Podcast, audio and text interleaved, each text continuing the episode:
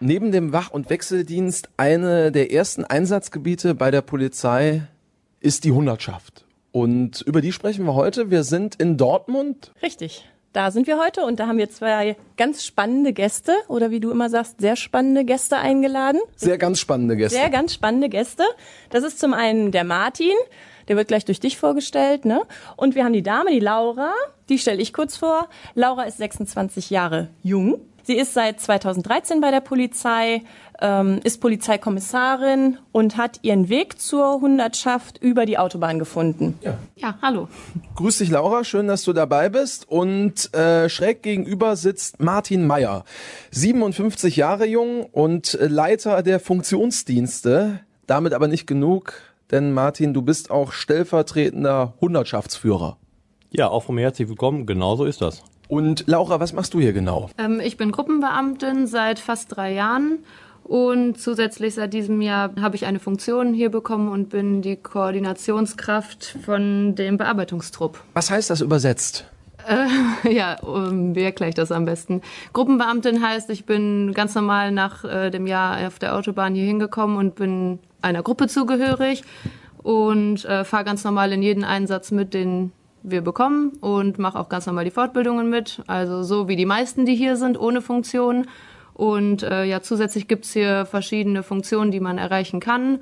Wir haben zum Beispiel Rettungshelfer, wir haben Feuerlöscher, wir haben Beweissicherungsteams ähm, und wir haben den Bearbeitungstrupp. Ja, und da bin äh, ich seit einem Jahr ungefähr mit drin in dem Bearbeitungstrupp und habe dieses Jahr die Koordination davon übernommen. Hast du eigentlich schon mal über Hundertschaft nachgedacht, Eda? Ähm, nein, tatsächlich nicht. Weil das ist eine sehr ehrliche Antwort, die Martin nicht gerne hören wird. Er runzelt auch schon mit der Stirn, ja, aber. Denke ich mir. Ich kann es aber auch erklären. Ähm, zum einen bin ich in einer Kreispolizeibehörde. Wir haben dort keine Hundertschaft. Die sind den Polizeipräsidien angegliedert. Bei uns gibt's Alarm, Martin, korrigier mich, wie heißt das? Für Cobra 11? Nee, das ist was anderes. Cobra 11 ist ja ganz was anderes. Das sind ja die Autobahnmenschen. Sind die Alarmzüge? Alarmzüge sind Alarmzüge. Das. Die gibt's äh, bei uns in den Kreispolizeibehörden. Ich bin ganz ehrlich, aufgrund meines Lebensalters habe ich gesagt, das lasse ich den äh, Frischlingen, den jungen Leuten, die können da gerne Spaß haben. Für mich ist es tatsächlich, ehrlich gesagt, äh, keine Option gewesen. Hätte ich hingehen müssen, wäre ich in einem Präsidium gewesen, dann wäre das natürlich so, klar. Aber jetzt, wo ich die Wahl hatte, hätte ich auch gesagt, nein, für mich nicht. Martin holt schon tief Luft. Ich habe den Eindruck, du willst unbedingt was loswerden. Genau, das kann ich so nicht verstehen. Ich bin durchaus der Auffassung und da stehe ich auch zu, dass die Zeit in einer Bereitschaftspolizei-Hundertschaft, in der Regel sind es drei Jahre, für jeden, gerade jungen Menschen, sehr prägend sein kann. Und, und äh, ich schätze natürlich die Arbeit in den Schutzbereichen, in den Wachen, auf den Autobahnen oder wo auch immer. Gleichwohl ist das Spektrum in der Einsatzhundertschaft viel, viel größer. Und äh, wer jung ist, wer motiviert ist, wer engagiert ist, für den ist die Zeit in einer Bereitschaftspolizei-Hundertschaft, in einer Einsatzhundertschaft unersetzlich. So, Ela, jetzt kommst ja, du wieder. Das glaube ich. Der Haken ist das Jung, ne? Das ist relativ. Und äh, also du weißt es noch nicht aber äh, die Zuhörer wissen's. Ich bin mit äh, 36 zur Polizei gegangen und da halte ich mich nicht mehr für ganz so jung. Und deswegen habe ich gesagt, da dürfen gerne die um die 20 regen. Ja, du schüttelst den Kopf, das verstehe ich auch. Ist jetzt so, wie es ist. Ich bin erst seit drei Jahren dabei und ähm, nee, aber das ist ja das Schöne, dass jeder seine Nische finden kann. Alle können sowieso nicht äh, zur Einsatzhundertschaft, weil dann wäre ja keiner mehr auf der Straße. Das ist eben das andere und ich habe mich für die Straße entschieden und da fühle ich mich wohl. Und deswegen, jeder äh, soll da dahin gehen, was er macht. Und ihr habt, äh, glaube ich, keine Probleme mit eurem Nachwuchs. Von daher sei nicht traurig, dass ich nicht da bin. Ansonsten wäre ich auch in Köln gewesen. Da muss ich ja traurig sein. Gleichwohl der Satz, dann wäre ja keiner mehr auf der Straße würde ja fast bedeuten, dass wir nicht auf der Straße sind. Und ich hätte fast gesagt, genau das Gegenteil ist ja richtig. Wenn jemand auf der Straße ist, wenn die Stunde der Bereitschaftspolizei schlägt, dann doch für uns und dann noch auf der Straße. Ich halte mich zurück, ihr ja, macht das unter euch aus. Nee, aber da kann ich direkt äh, an eine Frage anknüpfen, weil ich glaube tatsächlich, dass viele gar nicht wissen, was ihr macht. Also viele der Zuhörer, die werden wahrscheinlich wissen, okay, Demonstrationen, Fußballspiele, aber ihr macht ja ganz, ganz viel mehr. Vielleicht kannst du da auch noch oder Laura was zu sagen, was ihr eigentlich so macht, weil das ist vielleicht vielen nicht so bewusst. Komm, Laura. Ja, also unsere Hauptarbeit unter der Woche ist eigentlich ähm, gegliedert in drei Aufgabenbereiche. Wir haben ganz viele Fortbildungen. Wir fahren Projekte, wo wir dann äh, ja mit unseren Gruppen sozusagen in der Stadt unterwegs sind und den Wach- und Wechseldienst, wie ihr schon gesagt habt, auf der Straße unterstützen. Ähm, und wir haben die Sondereinsätze, wie du gerade schon sagtest, Fußballspiele, Demonstrationen, aber es geht halt auch noch weiter in Staatsbesuche, Razzien, Volksfeste, Kirmes, Karneval, ja, alles, wo viele Menschen unterwegs sind, da sind wir auch. Wie ist das eigentlich in so einer Zeit wie jetzt zuletzt, wo, sage ich mal, nicht so ganz so viel los war, Martin, äh, durch äh, dieses Virus, was er da kassierte? Kann man dann sagen, okay, super, jetzt bin ich bei der Einsatzhundertschaft, jetzt habe ich mal ein paar freie Monate?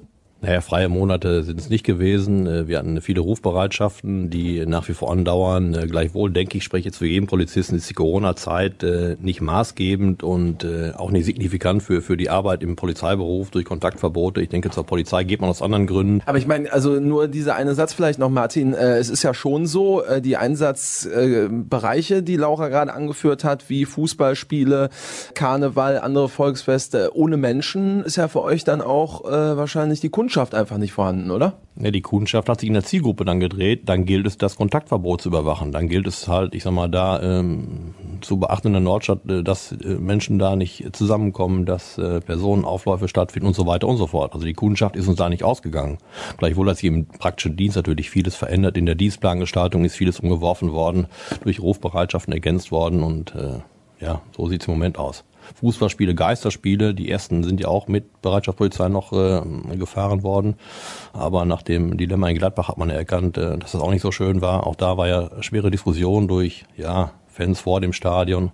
Auch da hätte die Stunde der Bereitschaftspolizei geschlagen, aber ist ja nochmal gut gegangen. Auch am, am, letzten Derby ist ja, ist ja kein, kein Fan erschienen und ist dann auch ganz gut so. Wie können sich das denn unsere ähm, potenziellen Bewerber vorstellen? Suche ich die Hundertschaft oder sucht die mich, findet die mich? Wie, wie komme ich denn dahin? Ja, entweder sind es dann Freiwillige, die sich in der Behörde des PP Dortmund dann melden oder auch außerhalb, also andere Behörden, sind natürlich auch dann, ich sag mal, aufgerufen, ihre jungen Leute motivierten Leute in die Jüngerschaft zu schicken. Wenn das nicht ausreicht, wenn der Bedarf da nicht gedeckt werden kann, gibt es hier ein, ein, ein Losverfahren, ein ja, Verfahren, wo dann die in Frage kommenden jungen Leute, die also von der Altersgruppe reinpassen, da nochmal dann ausgelost und gegen ihren Willen dann auch in die Jüngerschaft umgesetzt werden. Sind nicht viele, immer wieder ein paar. Unterm Strich kann ich aber sagen, dass es keinen Unterschied macht, weil hier sind dann alle gleich. Für jeden gilt dann hier erstmal herzlich willkommen. Jetzt könnte man sagen, Martin, gegen ihren Willen ist erstmal schlecht für beide, also sowohl für die, die dann hier sind, als auch für euch. Wie siehst du das? Wir versuchen aus dieser Lose-Lose-Situation das Beste zu machen, weil ich denke, man muss die jungen Leute dann motivieren und toi toi toi, haben es bisher nie so festgestellt, dass hier wirklich Leute sich verweigert haben, dass sie gesagt haben, die, die Zeit der Monatschaft, die blende ich total aus, ich zähle meine Tage. Es wird vielleicht Kollegen, Kolleginnen geben, die es tun, aber in der praktischen Arbeit habe ich es so nie kennengelernt. Und ich denke, wenn man, äh, man geht ja dann zur Polizei, um Menschen zu helfen, um professionell zu arbeiten. Und ich denke, dass die Professionalität dann bei allen im Vordergrund steht, sodass man, Laura, bitte korrigiere mich, das nie so gemerkt hat, der ist freiwillig da oder der eben nicht. So, Laura, jetzt bin ich wirklich gespannt, ob du korrigierst. Äh, ja, ich, dem würde ich auf jeden Fall zustimmen. Man kann, äh, ja, äh, wir können sogar eigentlich, glaube ich, festhalten, dass die, die unfreiwillig hier sind, oft die sind, die am längsten bleiben. Weil das diejenigen sind, die sich vorher überhaupt nicht damit auseinandergesetzt haben. Und ähm, ja, wir haben vielleicht irgendwo einen Ruf in der Behörde oder generell bei der Polizei. Viele denken, ja, es ist jedes Wochenende arbeiten und ich habe nie mehr frei. Und äh, wenn man dann erst einmal hier ist und gemerkt hat, dass es doch eigentlich ganz in Ordnung hier ist und man hier auch vielleicht Aufstiegschancen hat, bleibt der ein oder andere auf jeden Fall länger. Du bist über die Autobahn gekommen genau. hierhin. Das liegt nicht daran, dass du einfach nur mit dem Auto gekommen bist, sondern du warst bei der Autobahnpolizei. ja, also ich war nämlich zum Beispiel unfreiwillig bei der Autobahnpolizei. Ich wurde nach dem Studium dahin geschickt für ein Jahr und mir war schon immer klar, dass ich auf jeden Fall mal zur Hundertschaft möchte und habe das dann nach dem einen Jahr auch dann in Angriff genommen, habe mich freiwillig gemeldet und in meinem Jahrgang, als wir hier hingekommen sind vor drei Jahren, waren auch zum Beispiel alle freiwillig und keiner, der gezogen wurde. Mich würde noch interessieren, wie das alterstechnisch aussieht. Ne? Also wenn jetzt zum Beispiel jemand wie ich, der lebensälter kommt, gibt es eine Grenze, bis wann man zur Hundertschaft gehen kann? Gibt es irgendwann ein Alter, wo man sagt, so, jetzt ist aber langsam gut, jetzt müssten wir mal wieder tauschen, weil wirst zu alt. Gibt es da Altersgrenzen? Ja, es gibt Altersgrenzen. Die Gruppenbeamtin oder der Gruppenbeamte sollten nicht älter als 40 Jahre alt sein. Und das von mir vorher beschriebene Auswahlverfahren, ich sag mal, umfasst dann auch nur Beamte bis zum 30. Lebensjahr. Das gilt für das PP Dortmund, weil das PP Dortmund eine große Behörde ist und ich sag mal relativ viele junge Menschen in dem Zeitfenster hat. Andere Behörden, andere kleinere Behörden, die auch über Einsatzhundertschaften ich sag mal verfügen, müssen da sich etwas anderes einfallen lassen, weil so viele sind einfach nicht da. Das werden wahrscheinlich auch viele nicht wissen oder sich das auch schon öfter gefragt haben. Ist dann eine Hundertschaft, besteht die dann aus 100 Menschen? Ja, ähm, Martin zählt gerade nach. Genau, ich zähle gerade nach und komme auf ein paar mehr. Ähm, komplexe Fragestellungen erfordern komplexe Antworten. Eine Hundertschaft hat mit 100 Menschen nichts zu tun. Wir sind natürlich gegliedert. Es gibt zwei verschiedene Gliederungsformen. Dreizügige und vierzügige Einsatzhundertschaften. Äh, Zug sind auch, ich sag mal, dann eine, eine ja, Anzahl von Beamten, so um die 40 und die sind nochmal in Gruppen aufgeteilt. Das klingt ja fast nach höherer Mathematik, Martin. Ich bin froh, dass du, ich sag mal, von Mathematik sprichst und nicht von Bundeswehr, weil das ist dann die einzige, ich sag mal, Gemeinsamkeit, die wir da noch haben. Also es gibt bei uns tatsächlich Gruppen, Züge, Hundertschaften und ich sag mal, wir sind etwas mehr als 100 Beamte, Beamtinnen hier. Ähm, ansonsten haben wir mit der Bundeswehr auch nicht viel gemeinsam. Vielleicht die Schnürstiefel noch, aber dann fällt mir auch schon nichts mehr ein. Ist in der Tat so, dass wir eine, eine gegliederte Organisationsform haben, die halt hier, ich sag mal, vier Teile umfasst, also vier Einsatzzüge. Und je nach Anforderung, je nach Einsatzanlass werden dann Gruppenzüge oder Hundertschaften oder vielleicht auch mehrere Hundertschaften dann zu diesen Einsätzen zugeordnet. Was mache ich denn jetzt, wenn ich irgendwen aus der Gruppe überhaupt nicht leiden kann? Tja, was machen wir denn da? Ich denke, man wird zusammen reden müssen, ne? Eine andere Chance sehe ich da nicht. Man wird sich engagieren müssen. Jetzt kann ich ja nicht sagen, man wird die Gruppe dann wechseln, ist ja kein, kein Bäumchen-Wechsel-Spiel. Könnte aber sein.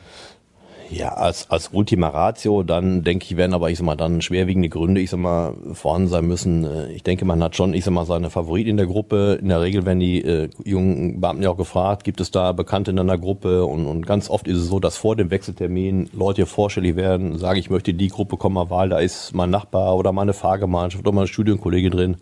Insofern hat man in der Gruppe auch immer und das unterstreiche ich einfach mal, immer auch Bezugspunkte, Bezugsmenschen, die die gleichen Interessen haben, die vielleicht eine gleiche, ich sag mal, Vita haben, mit denen man die Ausbildung zusammen gemacht hat, mit denen man Sport machen kann. Und das gilt es zu betonen, dass man Leute hat, mit denen man was anfangen kann. Und vielleicht den einen oder anderen, mit dem man nicht so viel anfangen kann, ja, da wird man professionell die Einsätze begleiten und dann ist das eben so. Berührungspunkte, Illa, Streifen, Polizei und Einsatzhundertschaft? Wenn jetzt zum Beispiel irgendwo Kirmes ist, Messe, irgendwelche sonstigen Veranstaltungen größerer Art, dann natürlich, weil ähm, dann kriegen wir das im Streifendienst mit, dass sie eingesetzt werden oder auch teilweise unter der Woche, wenn jetzt keine Veranstaltungen sind für Lasertätigkeiten beispielsweise bei uns im Oberbergischen tatsächlich. Ach so, ich dachte jetzt an die Laserhalle ja, irgendwie. Entschuldigung, das ist wieder Polizei, ne? Ähm, Geschwindigkeitsmessung. Ja. ja. Es gibt ja Blitzgeräte und es gibt schon mal gesehen. Ja, und es gibt äh, Laserpistolen. Dafür sind äh, bei uns im Oberbergischen auch schon mal Hundertschaften unterwegs. Das wusste ich gar nicht, ja. dass ihr das auch macht, Martin. Nee, das wusste ich auch nicht. Ist das hier nicht so bei euch? Ja, guck mal. Dann wird das äh, bei uns anders ausgelastet. Ja, genau. Also da haben wir Berührungspunkte tatsächlich. Genau. Also äh, geblitzt wird hier nicht. Was wird sonst noch gemacht bei der Hundertschaft hier in Dortmund? Ja, die Laura hat es ja vorhin gesagt, neben Einsätzen aus besonderem Anlass, also das haben wir, ich sag mal, jetzt abgearbeitet, das Themenfeld, ist die Fortbildung ein ganz wesentlicher Standbein hier. Wir haben also ein, zwei Tage die Woche dann für unsere Fortbildung zur Verfügung, wo also neben den normalen Fortbildungen wie Schießtrainings, Eingriffstechniken mit dem Einsatz Mehrzweckstock, taktische Trainings angeboten werden, Trainings in Einsatzformationen. Auch das habe ich erleben dürfen. Ich ja. war lange das Opfer. Ich. Also der, der beschmissen wurde.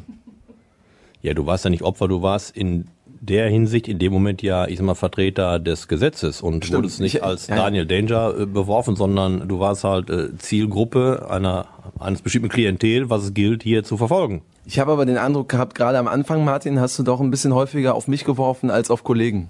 Nur weil dein Schild ein rotes Kreuz hatte oder mit einem roten Kreuz markiert war? Genau, warum wohl?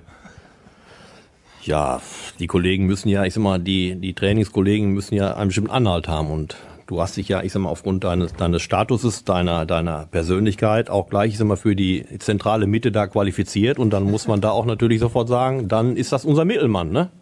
Aber da sind wir ja mittendrin im Thema. Es ist tatsächlich so, also äh, die möglichen Einsätze werden dann eben nicht an der Playstation irgendwie geübt, sondern ihr geht wirklich raus und dann ähm, sind auch spezielle Trainings da vorgesehen, um sich dann wirklich auf die harten normalen Einsätze vorzubereiten. Die Laura wird es gleich bestätigen, das ist ja nicht schön, aber ich denke, bei unserer Fortbildung ist die große Überschrift aus der Praxis für die Praxis, äh, steht über jeder Ausbildung.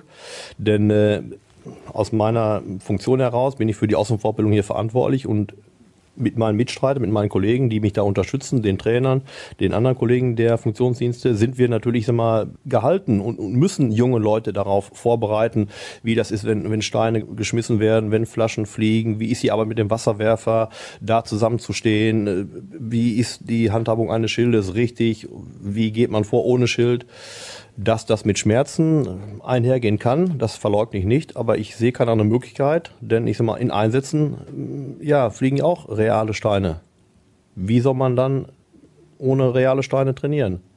Wir haben jetzt hier andere Hilfsmittel, äh, bin aber auch nicht geneigt zu sagen, wir nehmen Tennisbälle oder Schaumstoff und würden uns da in Schaumstoff wickeln. Das geht eben nicht, weil aus der Praxis für die Praxis wollen wir die jungen Kollegen so auf die Einsätze vorbereiten, dass sie auch gesund aus den Einsätzen wieder nach Hause kommen. Das ist das oberste aller Ziele hier. Also das kann schon durchaus auch schon mal wehtun, Laura. Ja, das kann definitiv mal wehtun, aber ich glaube, da spreche ich hier für die ganze Hundertschaft, dass wir in Dortmund da auf jeden Fall äh, Glück haben, dass Martin für unsere Fort vielleicht mal Glück oder auch Pech haben, dass Martin für unsere Fortbildungen zuständig ist, weil der da wirklich sein ganzes Herzblut äh, reinsteckt. Du warst bei dem Sommerwettkampf ja zum Beispiel ähm, dabei. Es werden dann wirklich sich ganze Tage dafür Zeit genommen, dass die ganze Hundertschaft dann auf irgendwelche Gelände fährt und mit dem Wasserwerfer zum Beispiel zusammen trainiert. Und wie Martin schon sagte, wenn man nicht vorher schon einmal spürt, dass wenn man den Stein irgendwo hinbekommt, dass es weh tut, dann ist man im Einsatz vielleicht zu sehr mit sich selber beschäftigt, um äh, dann noch den Funk hören zu können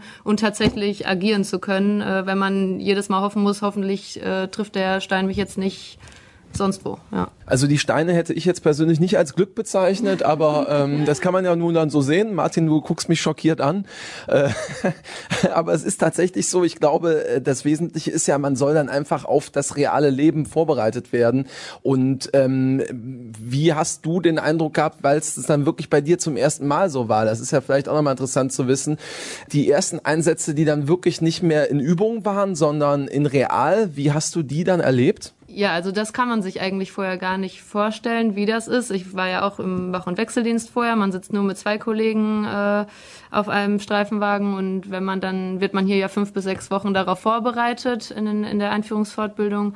Und wenn man äh, dann das erste Mal bei einem großen Fußballspiel dabei ist oder bei großen Demonstrationen, das ist schon äh, eine ganz andere Hausnummer, würde ich sagen, ja. Also man hat auf jeden Fall Respekt vor diesen Menschenmengen, die auf einmal vor einem stehen, aber man fühlt sich auch sehr gut vorbereitet. Martin, du holst nochmal Luft. Ja, aber du, du müsstest doch die Frage am besten beantworten können. Wie hast du dich denn gefühlt, als ja der Herr Meier den Helm auf deine, ich sag mal, schicke Frisur gestülpt hat, dir ein paar Protektoren angezogen hat und du plötzlich mit dem Schild da standest inmitten der Kollegen und hast dich bewerfen lassen müssen. Wie hast du dich denn gefühlt? Ja, war erstmal ein Gefühl, was ich aus dem Privatleben so nicht kannte. Ja, zweifelsohne. Wichtig. Ist noch nicht die richtige Antwort, die du erwartet hast, Martin, oder? erwartet habe ich, dass du sagst, es war ein Prozess. Am Anfang hatte ich eher, wie die Laura sagt, Muffe und Respekt, was man ja auch an der, an der Schildhöhe gesehen hat. Ein Schild, das mit dem roten Kreuz ein bisschen weiter abgetaucht.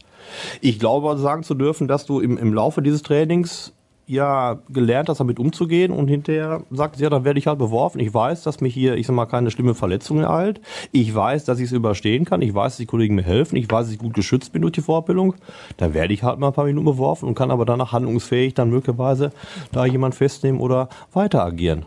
War es denn nicht so? Doch, auf jeden Fall, jetzt wo du es sagst, äh, sehe seh ich das natürlich auch wieder so. Ist, ist mir wieder eingefallen jetzt gerade, Martin. Aber es ist natürlich wirklich so, wenn man im realen Leben dann ist, ich sag mal, da ist leider dann irgendwo kein Training mehr und da wird auch nicht aufgehört zu werfen. Es gehört ja auch zur Wahrheit äh, dazu. Es kann nicht nur wehtun, sondern es kann auch richtig gefährlich werden. Ja, natürlich. Und im, im, im realen Leben ist dann eben keiner, der mit einer Trillerpfeife da steht und sagt, stopp, cut, wir fangen nochmal von vorne an, fängt bei klitzekleinen Kleinigkeiten an, sind da alle Helme aufgezogen und sind die Visiere runtergeklappt. In jedem Training kann man sagen, stopp, wir denken nochmal drüber nach, wir gucken es nochmal an und erkennen, da stimmt was nicht. Und das sind die kleinen Dinge, die wir von Anfang an in Fleisch und Blut übergehen lassen. Dass Kollegen aufeinander achten, dass Kollegen sich unterstützen, dass man, wenn man selber den Helm aufzieht, einmal nach rechts und links gut hat, mein Nebenmann, meine Nebenfrau auch das Visier unten. Und das sind ja Dinge, die von klein auf hier trainiert werden müssen damit es im Großen dann auch funktioniert. Man kann ja nicht sagen, so, der kommt in die Einsatzhundertschaft und am ersten Tag kriegt den Helm am Kopf, wir nehmen den Wasserwerfer und gucken mal, wie das äh, funktioniert. Das kommt nur bei, bei dir natürlich machen, weil du, ich sag mal, gewisse Grundvoraussetzungen mitgebracht hast. Hier im wahren Leben ist das, in der wahren Fortbildung, Step by Step, klein bei klein, fangen wir an, die Menschen da kennenzulernen. Darauf zu achten, dass man aufeinander achtet, dass man für die Kollegen einsteht, dass man auch für die Kollegen Verantwortung hat. Das ist hier, ich sag mal, ganz, ganz wichtig in der Einsatzhundertschaft. Aber muss man vielleicht bei euch dann hier und da doch ein bisschen risikofreudiger sein als vielleicht in anderen Einsatzbereichen der Polizei? Nein, ich, ich glaube, dass es nicht so ist. Ich glaube auch, dass äh, die Kollegen im Wach- und Wechseldienst, äh, die zu einem Familienstreit fahren, die zu einem Verkehrsunfall fahren, die zu einem Einsatz überhaupt generell fahren, ja, erstens zu zweit sind und auch nicht wissen, was sie da erwartet. Ich glaube, dass die Gefährlichkeit da vielleicht sogar noch höher ist als bei uns. Denn wir kommen in der Regel dazu, Klar, bei Demonstration, Fußballspielen, Staatsbund ist man dabei, aber ich, ich denke, wir sind da anders aufgestellt durch, ich sag mal, eine, eine konsequente Fortbildung, die ja weite Teile hier umfasst, durch unsere Körperschutzausstattung. Eine besondere Gefährlichkeit möchte ich für uns aber da nicht äh, herausstellen, sondern die Kollegen des Wach- und Wechseldienstes sind da mit Sicherheit genauso gefährdet, weil sie auch, ich sag mal, zuerst dann zu Einsätzen fahren und auch nur zu zweit in, in möglicherweise einer schicken Uniform da erstmal einem gegenüberstehen, der möglicherweise bewaffnet ist. Also das will ich da nicht, nicht äh, kleinreden. Ela, du nickst eigentlich? Du Ja, wie der Martin schon sagt, wir sind in der Regel zu zweit. Wenn es jetzt, wenn wir wissen, es geht irgendwo ein bisschen brenzliger her, es ist eine Schlägerei mit mehreren Personen oder es ist eine häusliche Gewalt, wo über die Leitstelle im Hintergrund noch Theater zu hören war und es wirklich ein richtig dringender, echter Notruf ist, dann fährt man in der Regel auch nicht alleine, sofern die anderen Einsatzmittel nicht gebunden sind. Aber es ist tatsächlich so, normalerweise sind wir zu zweit, Lagen können sich entwickeln. Die Hundertschaft ist in der Regel dann schon da, wenn mit größeren Menschenmassen zu rechnen ist und das ist halt äh, im Streifendienst nicht so wir sitzen da alle in einem Boot, es kann sich immer was Gefährliches entwickeln. Es kommt immer mal wieder vor, dass man liest, bei einer Festnahme irgendwie entwickelt sich da eine tumultartige Lage. Ähm, Gerade im Hinblick auf Clans kann das schnell mal passieren oder Menschen solidarisieren sich und dann ist auch eine Hundertschaft äh, schnell gefragt. Ne? Das ist natürlich klar, die haben eine andere Mannstärke als wir, aber es ist genauso, wie der Martin sagt. Ja. Da ähm, ist aber auch noch eine Frage, die ich hätte mit der, du hast jetzt schon viel gesagt, Martin, wie ihr euch gegen potenzielle Angreifer und Störer schützt. Also ihr macht äh, ganz viel Trainings, ihr trainiert diese Lagen, ihr habt Schutzausrüstung, ihr habt Schilde, Protektoren, ihr habt den Einsatzmehrzweckstock, Helme. Was habt ihr noch irgendwelche speziellen Sachen, die ihr ähm, verwendet? Du hast Wasserwerfer erwähnt. Wie technisch ist die Hundertschaft? Was könnt ihr da? Ja, was können wir da? Neben dem ganzen passiven Geraffel, was du gerade dargestellt hast, haben wir erstmal uns. Wir haben den Glauben in unsere Fähigkeiten, den Glauben in unsere Stärken und den Glaube an, an ja, die Fähigkeit der Gruppe. Das ist wichtig, weil ich sage es nochmal, in jeder Gruppe ist jemand, der vielleicht etwas besonders gut kann. Da kann auch mal jemand dabei sein, der besonders gut, ich sag mal, einschreiten kann. Menschen, die besonders gut sprechen können, die besonders gut schreiben können, die besonders gut funken können. Wie technisch ist die Hundertschaft? Ähm, ich denke, nicht viel technischer als ich sag mal, viele andere Bereiche der Polizei auch. Wir haben, was, was Computer angeht, da schwer aufgerüstet. Ging auch durch die Medien jetzt mit den äh, digitalen Abfragegeräten, mit diesen, ich sag mal, Mobicom-Geräten, so wie sie heißen, äh, sind wir, ich sag mal, genauso ausgestattet wie ein Wach- und Wechseldienst.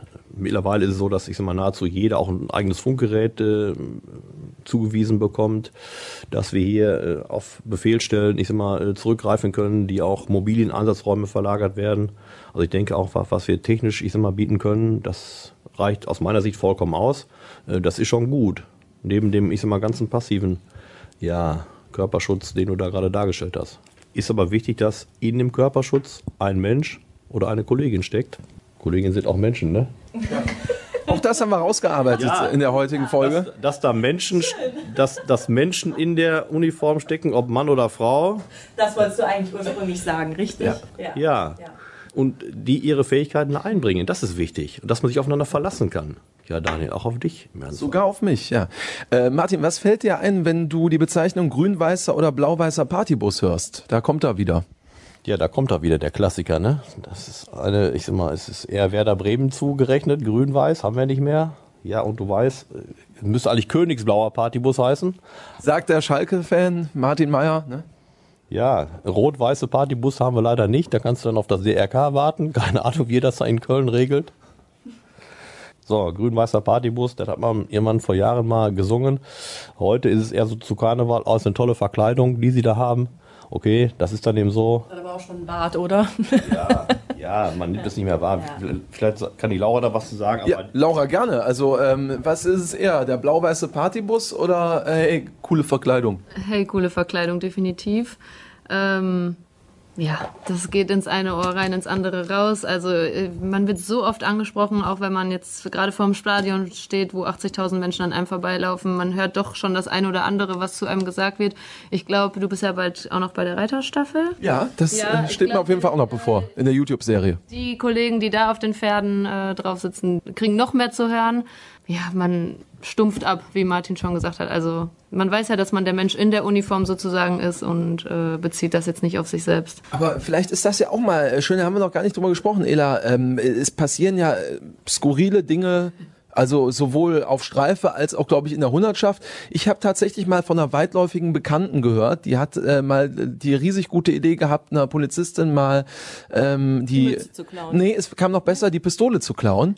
Das äh, soll eine Riesenidee sein. Das ist eine ganz riesen, gar nicht gute Idee. Ist nett formuliert. Nein, also äh, niemals, nicht im Spaß, weil da hört für jeden Kollegen und nicht nur für den betroffenen Kollegen, sondern für alle der Spaß auf. Also Bei der Mütze ist da ein bisschen anders. Da hat Laura noch gelacht gerade. das soll schon Ja, vorgekommen sein, ja. Karneval, aber eigentlich. Ja, in Menschenmengen ist es halt immer so, dass die mal probieren, äh, das eine oder andere vielleicht abzuzwacken.